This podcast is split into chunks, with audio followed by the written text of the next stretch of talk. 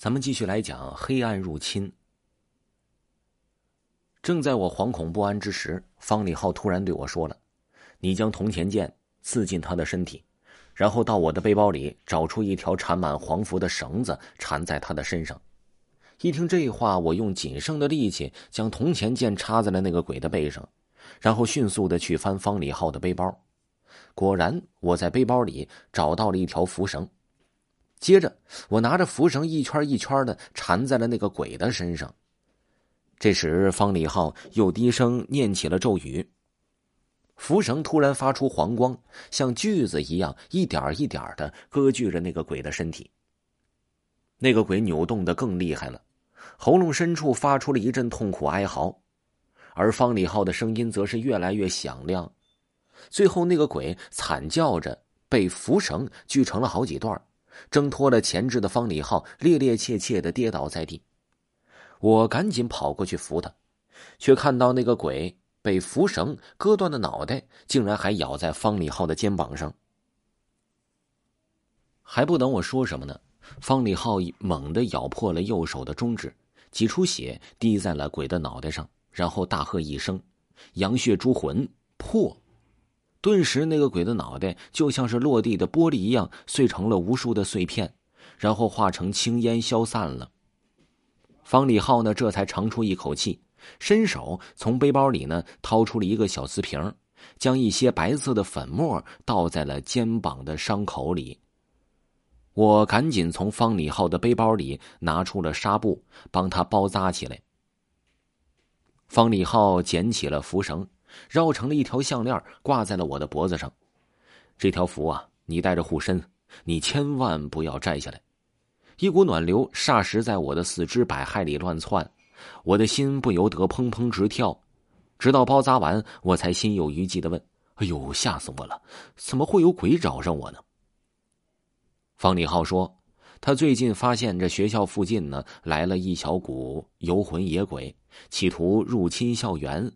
那些鬼魂呢，扮成各式各样的形状，以吸引人上钩。”趁人不备，是吞噬人的灵魂，再霸占人的身体，重返人间。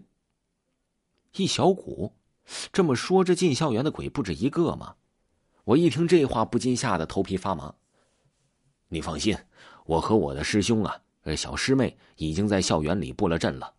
不管有多少鬼魂进来，都逃不过我们方氏捉鬼传人的天罗地网。方礼浩说这话的时候。脸上洋溢着一股自豪之情，而我则敏感的捕捉到了小师妹的字眼儿，不由得酸溜溜的问：“那个小师妹是你的女朋友吧？”满心期待着方礼浩会说不是，谁知方礼浩却甜蜜的笑着承认了。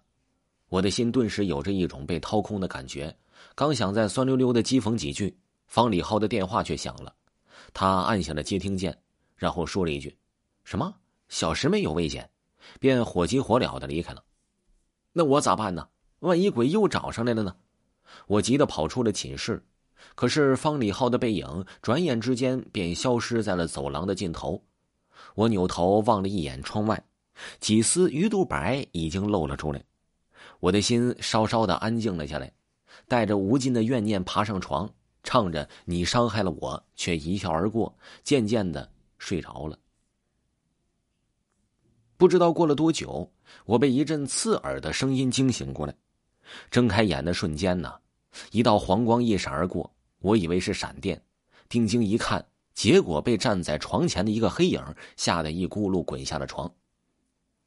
黄蕊，你别怕，我是方礼浩的小师妹胡素素。